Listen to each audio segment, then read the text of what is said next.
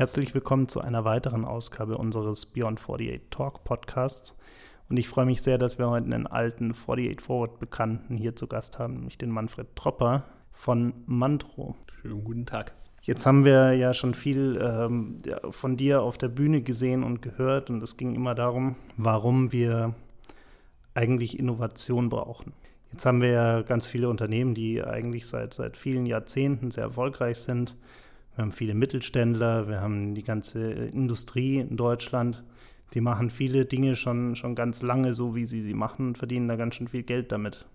Und optimieren die immer weiter. Ich meine, wir Deutschen sind ja immer ganz toll darin, Dinge immer besser zu machen und äh, immer weiter zu optimieren. Warum müssen wir denn jetzt auf einmal viel innovativer werden, als wir es früher waren? Ob wir wirklich innovativer werden müssen, als wir es früher waren, weiß ich nicht. Also ich glaube, wir müssen einfach ein bisschen mehr auch andere Dinge machen und nicht die gleichen Dinge besser. Das ist, glaube ich, so ein bisschen was, was sich durchaus verändert hat. Du findest auf dem, auf dem Markt einfach wahnsinnig viele Veränderungen, die stattfinden. Es werden durch die zunehmende IoTisierung, ähm, durch die Datengewinnung, durch Sensorik und so weiter, verändern sich einfach Wertschöpfungsketten. Glaube ich, das ist, das ist erstmal wichtig. Und du kannst ähm, deinen Wettbewerbsvorteil nicht mehr nur dadurch ähm, rechtfertigen, indem du zu einem günstigeren Preis in wahnsinnig hoher Qualität fertigst und trotzdem einen hohen Preis aufrufen kannst, weil die, die Wertschöpfung in der Wertschöpfungskette, wenn sich Technologien vereinen, wie es in Hardware halt sehr oft ist, und Hardware ist alles vom Auto bis zum Computer, zum Raumschiff oder das kleine Telefon zu Hause, ähm, es finden so viele neue Punkte statt, wo irgendwie Werte generiert werden können. Da kannst du nicht das gleiche Produkt einfach günstiger machen. Und das verändert sich, glaube ich. Und die größte Veränderung ist da eine kulturelle, ist eine mentale, ist eine, eine, Weltanschauung, dass ich mich eben nicht mehr auf mein Bauteil konzentriere, sondern die ganze Zeit die ganze Wertschöpfung betrachten muss. Äh, und da bekommen Themen wie Partnering, Kollaboration, Öffnung, Themen Open Innovation und so weiter bekommen einfach ganz neue Bedeutung. Also es ist, Innovation an sich ist nicht neu, sondern die Art und Weise, was und wie innoviert ist, ist neu. Wie ist denn da momentan dein Eindruck von den deutschen Unternehmenslenkern, wenn es genau um dieses Thema geht? Haben die verstanden, dass es neu ist, dass es anders ist, dass es nicht mehr so funktioniert wie früher? Oder ist da noch sehr viel, wir haben das ja schon immer so gemacht, also machen wir das auch weiterhin so? Ich glaube, die am meisten Wind drum machen, sind die, die es am schlechtesten tun. Also tatsächlich auch da wieder ähm, der typisch Deutsche, den gibt es sowieso nicht. Also selbst wenn man sich die, man fährt durch Ostwestfalen oder das bayerische Hinterland und dann plötzlich sind da Glaspaläste mit 4000 Mitarbeitern und so weiter. Das ist, die sind dann Weltmarktführer und haben noch Produktionsstätten in Afrika, Asien und Südamerika. Also ja, ich glaube, das ist so ein bisschen, bisschen angestaubtes Bild, das wir von diesen Unternehmen auch haben. Die sind schon höchstgradig professionell gemanagt und getan. Ähm, ich glaube, man merkt hier schon sehr stark, dass gerade große Konzerne, wo sich dann die äh, CEO-Playboys auf die Bühne stellen und die Innovation vorantreiben, dass sie sich eigentlich wahnsinnig schwer tun und im Verborgenen wahnsinnig viel Innovation passiert. Also auch was Thema digitale Innovation angeht und Veränderung von vorher genannten Wertschöpfungsketten. Da kommt halt ein bisschen das deutsche Gen rein, ähm, dass man eigentlich nicht so richtig drüber spricht. Man macht große Deals, man fühlt sich im B2B-Segment wohl ähm, macht das alles, macht auch wahnsinnig gute Dinge, verdient wahrscheinlich sogar auch wahnsinnig gutes Geld damit. Ähm, nur spricht halt keiner so richtig drüber, weder man selbst noch die anderen. Und ja, was sich dann auf Börsen, Kapitalmarkt und so weiter widerspiegelt, sind halt die, die richtig viel Wind machen. Primär eben amerikanische und asiatische Unternehmen, die sich halt darstellen, die sehr konsumerorientiert sind, die sehr stark diese Nutzerzentrierung nach vorne bringen. Wie gesagt, ich glaube, das tun wir sogar. Wir sagen es nur nicht. Und es ist ein bisschen eine Kunst, die zu finden, die wirklich inhaltlich was zu sagen haben. Die, die laut schreien, sind es meistens nicht. Die, die laut schreien, sind ja auch immer die Ersten, die sich ins Flugzeug setzen, in einer lustigen Reisegruppe und in Silicon Valley fliegen, um sich dort anzuschauen, was die da alles Tolles machen, weil sie unbedingt so sein wollen wie Facebook, Google und Co. Genau, und dann zurückkommen und vor den 2.000, 3.000 Menschen irgendwo im Hinterland stehen und sagen, wir tragen jetzt Turnschuhe und ab jetzt ist alles anders. Ähm, aber auch selbst, also neben der Tatsache, dass es natürlich einfach nichts bringt, sich irgendwas anzuschauen, ähm, einfach auch selbst einfach von ihrem Tagesgeschäft nach zwei Wochen wieder vollkommen gefressen werden. Ja, das ist auch gar nicht so, so schlimm. Ich glaube, der Impuls ist sogar ganz gut, rauszugehen und vorzuleben, dass man sich andere Sachen anschaut. Der, der Impuls ist wirklich okay. Ähm, der, der Realismus, Dinge wirklich zurückzutragen ähm, und im täglichen Arbeiten aufzunehmen, der ist, würde ich mal sagen, nicht so richtig da. Ähm, und was mich ein bisschen an der Nummer stört, es wird immer so totalitär betrachtet. Es gibt nur Schwarz und Weiß. Und ich glaube einfach, was uns die Geschichte der Wirtschaft gelehrt hat, ist die Tatsache, dass es Geschäftsmodelle in einem Internationalisierungsgrad, Reifegrad gibt, dann brauchen die eigentlich gar nicht so ein großes, agile, innovatives Management. Dann brauchen die etwas, was wir hier richtig gut können. Das ist nämlich ziemlich durchstrukturierte Organisation. Denn wenn ich einfach ähm, ein Geschäftsmodell weltweit skaliert habe mit Millionen von Kunden, die Anforderungen haben, wo ich meine Service-Level-Agreements oder was auch immer habe, dann brauche ich relativ strikte Prozesse, um das zu gewährleisten. Also dann bin ich nicht an diesem Punkt, wo ich sage, boah, wir machen jetzt den nächsten coolen iterativen Sprint und äh, innovieren oder iterieren unser MVP. Da bin ich nicht mehr. Ja, also so ein Geschäftsmodell ist manchmal groß, dann brauche ich Operations, dann brauche ich Predictiveness, dann brauche ich halt irgendwie Verlässlichkeit.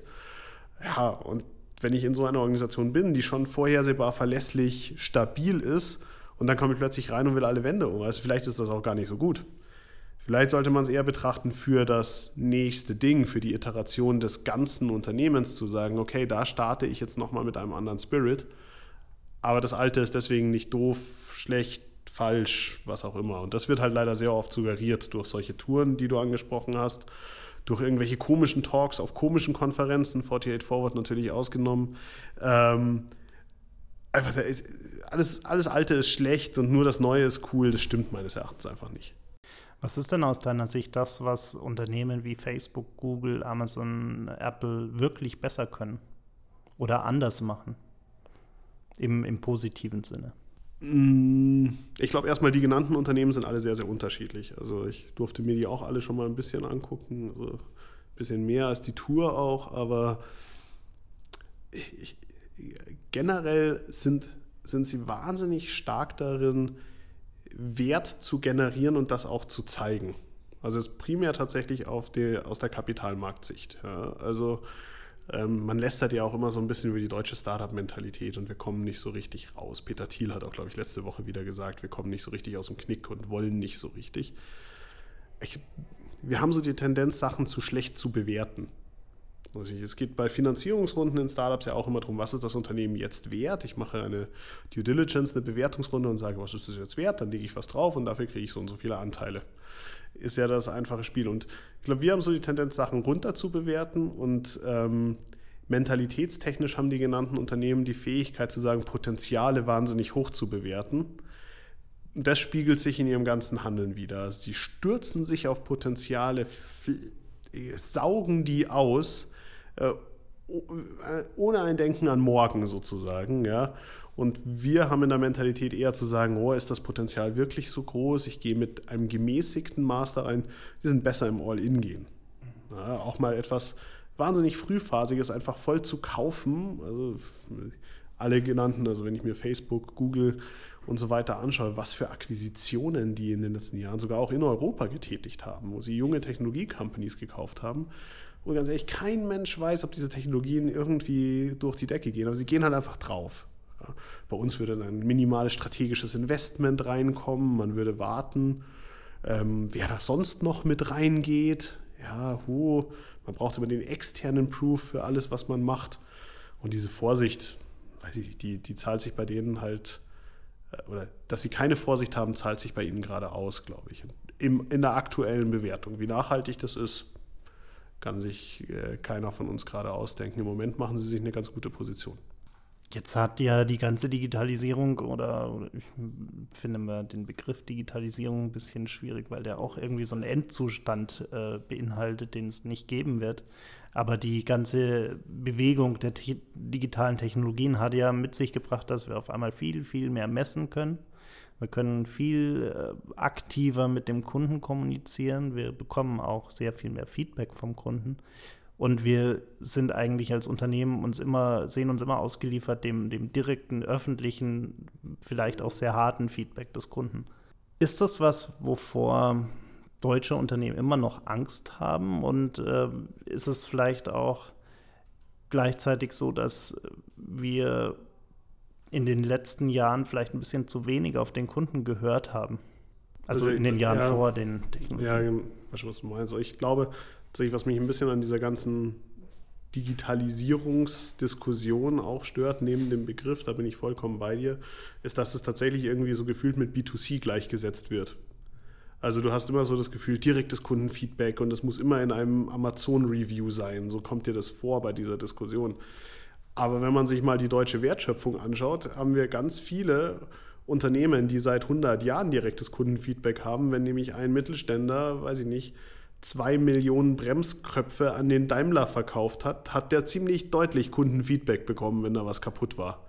Nebst einer Klage wegen Produktionsstopp und so weiter. Also die, die waren nah dran an ihrem Kunden, das ist halt nur nicht der Otto-Normalverbraucher draußen. Also ähm, Thema Customer Centricity auf den Kunden zu hören, wenn ich ein produzierendes Ingenieursunternehmen bin, ja, ein Automobilzulieferer, um bei dem Beispiel zu bleiben, kriege ich eine Spezifikation vom Fahrzeug OEM und arbeite ganz eng mit dem zusammen, um dieses Teil zu produzieren. Ja, also das ist nicht so, dass die keine Kundenzentrierung hatten bisher.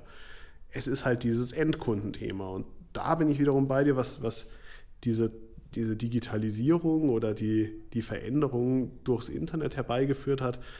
Ich, ich glaube, sämtliche Wertschöpfungsübergänge sind transparenter und schneller geworden die tatsächlichen Regeln des Erfolgs haben sich meines Erachtens gar nicht so stark verändert. Die vier Ps kannst du heute noch anwenden. Ja, nur ist es halt ein bisschen was anderes, wenn ich ein, wenn ich ein Product Placement mir anschaue und ich muss das über Flyer machen und es dauert eineinhalb Jahre, bis jeder mein Produkt kennt, oder ich mache halt eine richtig gute Online-Kampagne und die Medien sind anders und dementsprechend schlägt auch das Review halt einfach ganz anders auf. Die Transparenz ist eine viel höhere und die Geschwindigkeit der Effekte ist eine viel, viel höhere. Und ich glaube, damit haben tatsächlich wir ganz oft hier bei uns ein Problem, diese Geschwindigkeit zu handeln und die, die Druckwelle wirklich zu erwarten und abzufedern. Das ist was, was wir so nicht kennen. Ja? Also was wir, wir eher gemäßigt immer damit umgegangen sind.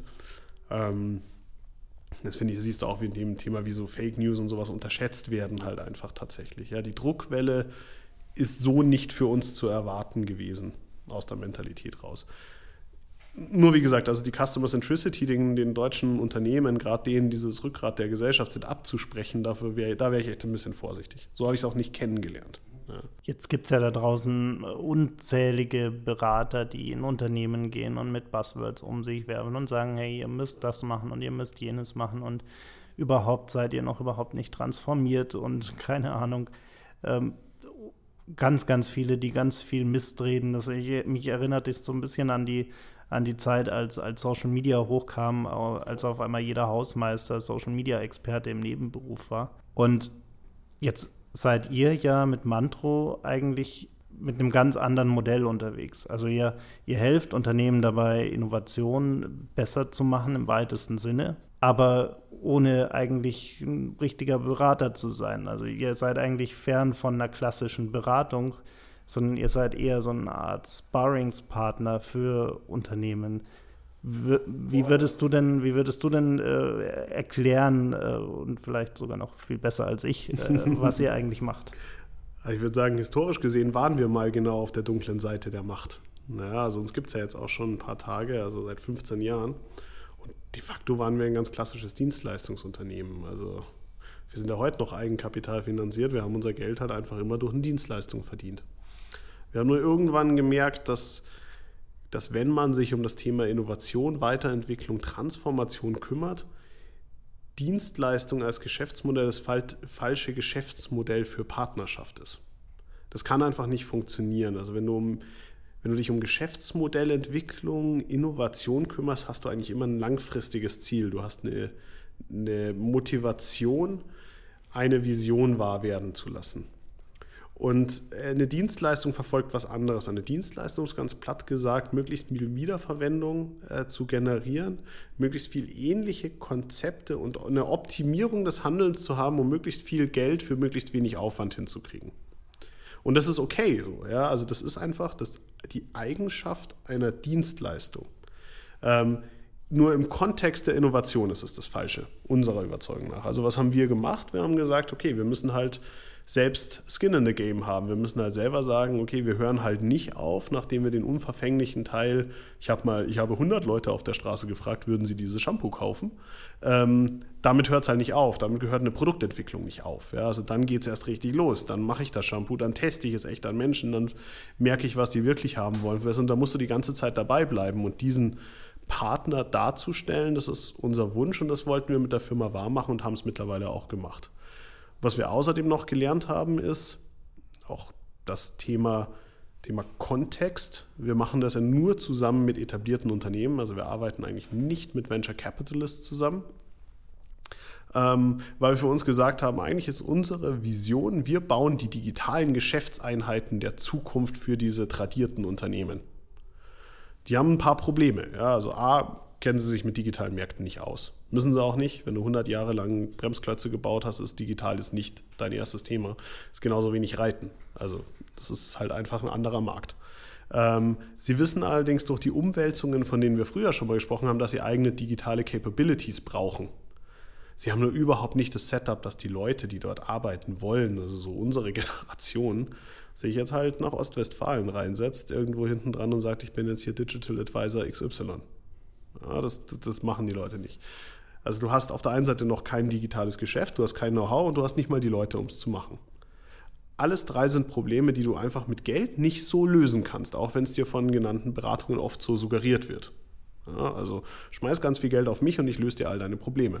Und genau da setzen wir im Endeffekt ab. Wir bauen ein neues Geschäftsmodell, schauen, dass es einfach zum Corporate Partner passt. Das ist so ein bisschen tailor-made. Wir geben ihm aber nicht die Kontrolle. Also ich sage immer, es ist bei uns so digitales Geschäft, schickst du zwei Jahre bei uns ins Internat und danach kommst gut erzogen zurück.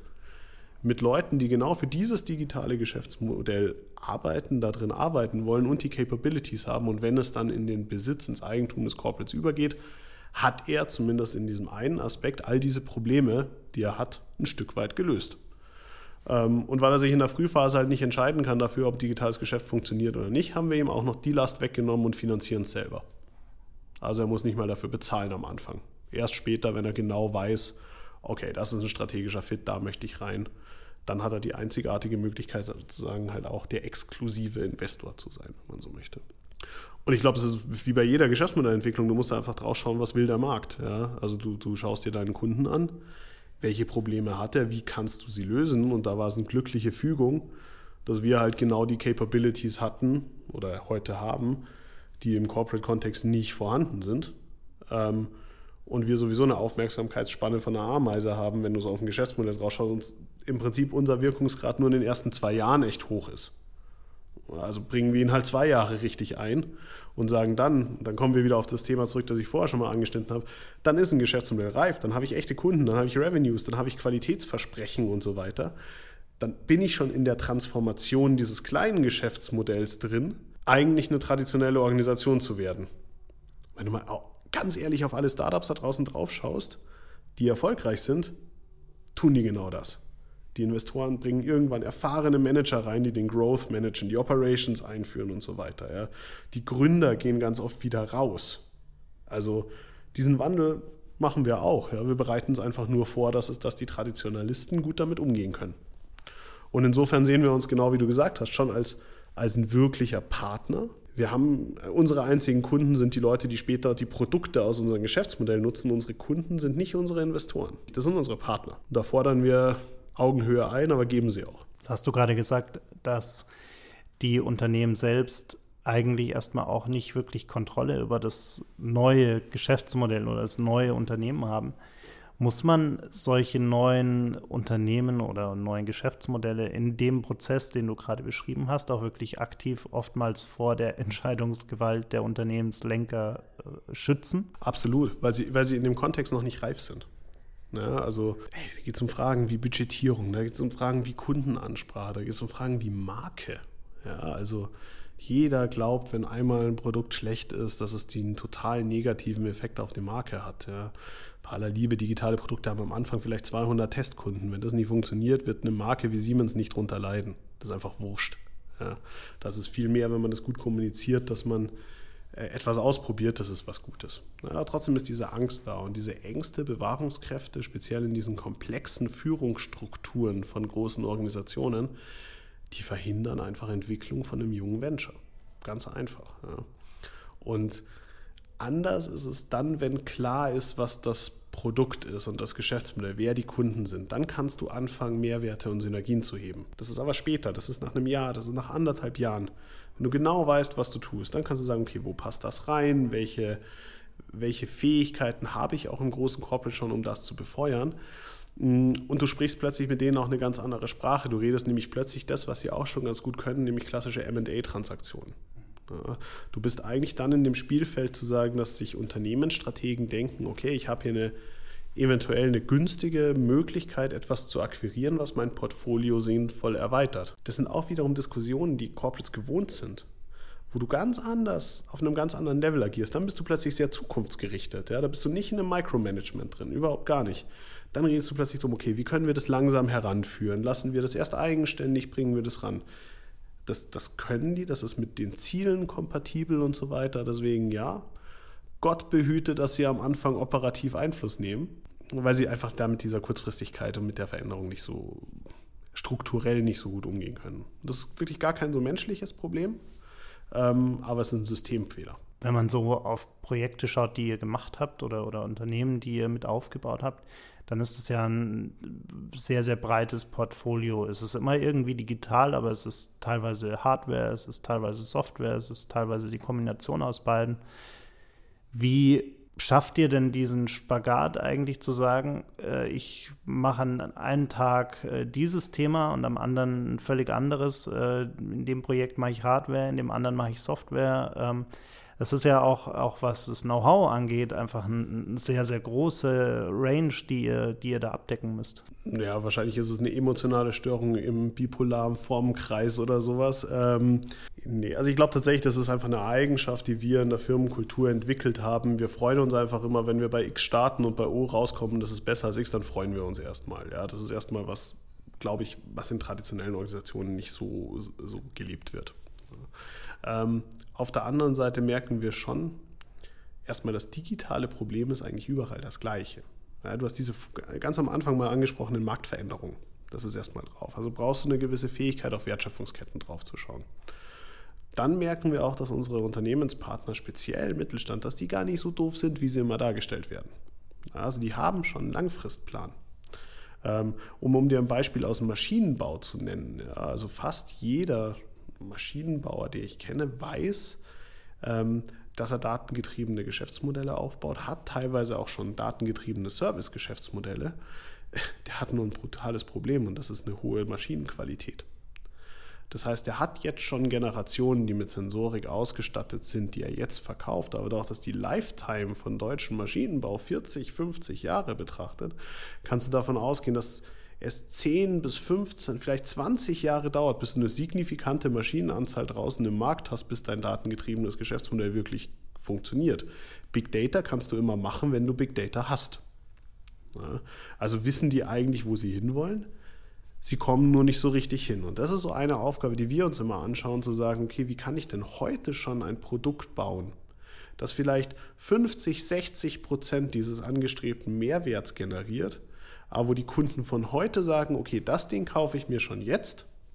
Ich gebe jetzt schon Geld dafür aus, mit diesem Produkt zu haben. Das ist dann eher Low Price. Das ist dann nicht die eine Million im Monat License-Fee oder sowas, die du reinholst. Ja, das sind relativ klare, einfache User-based Geschichten, die eine Hardware zum Beispiel haben und so weiter. Ähm, einfach nur um ein Business Value zu heben, der heute schon da ist und der gleichzeitig auf eine Langfriststrategie einzahlt. Und deswegen sind die Geschäftsmodelle, die wir bauen, auch attraktiv als Exit zu unserem Corporate Partner, weil der sagt, okay, das, was ich in zehn Jahren haben möchte, kriege ich ein Stück weit schon jetzt. Ja, und die befeuern mir das natürlich. Damit schränkst du dir die Suchfelder schon ein Stückchen ein. Also wir laufen nicht den Unicorns und den Marktdisruptionen hinterher. Wenn wir eine finden, nehmen wir sie mit, da würden wir nicht Nein sagen. Äh, aber de facto sagen wir, wir müssen in, in sehr kurzer Zeit einen heutigen Mehrwert erreichen, der Marktveränderungen, die jetzt schon absehbar sind, unterstützen.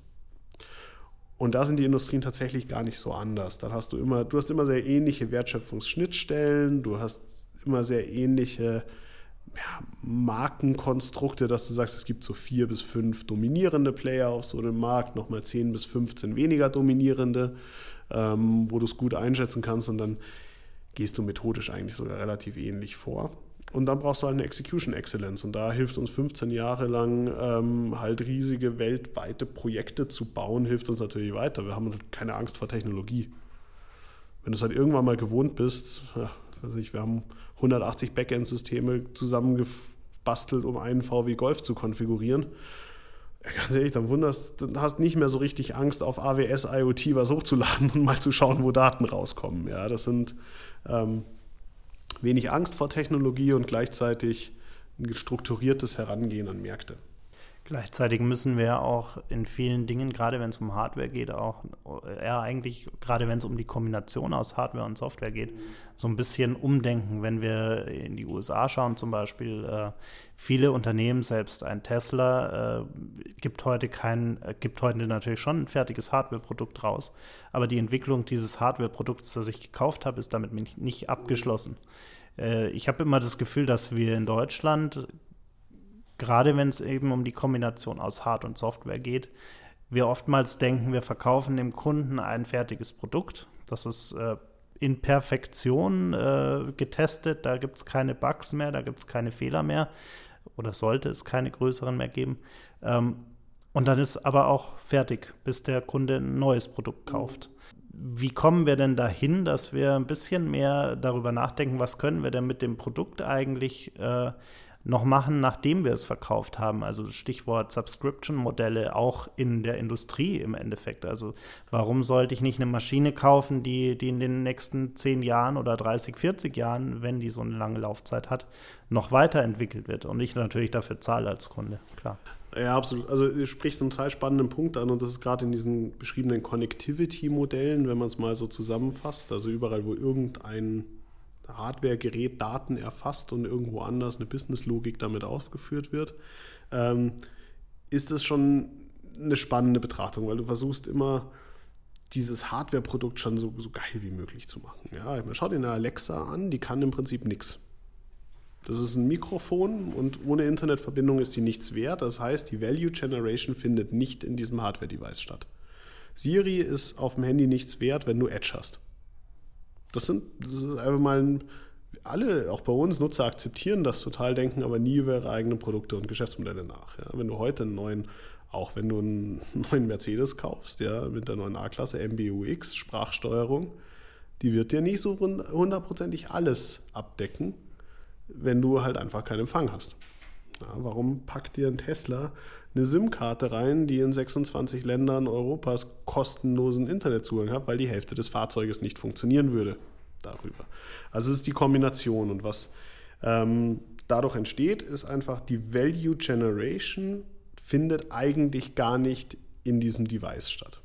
Ich finde es immer sehr spannend, wenn du gerade auf deutschen Industriekonferenzen zum Beispiel über IoT sprichst, reden wir immer über Sensoren, Sensoren, Sensoren, Sensoren. Sensoren sind in unserem Sprachgebrauch, da ist ein, ein Bewegungssensor, da ist ein Temperatursensor, ein Mikrofon, lauter solche Dinge, die auch extrem hohe Qualität aufweisen können. Total super.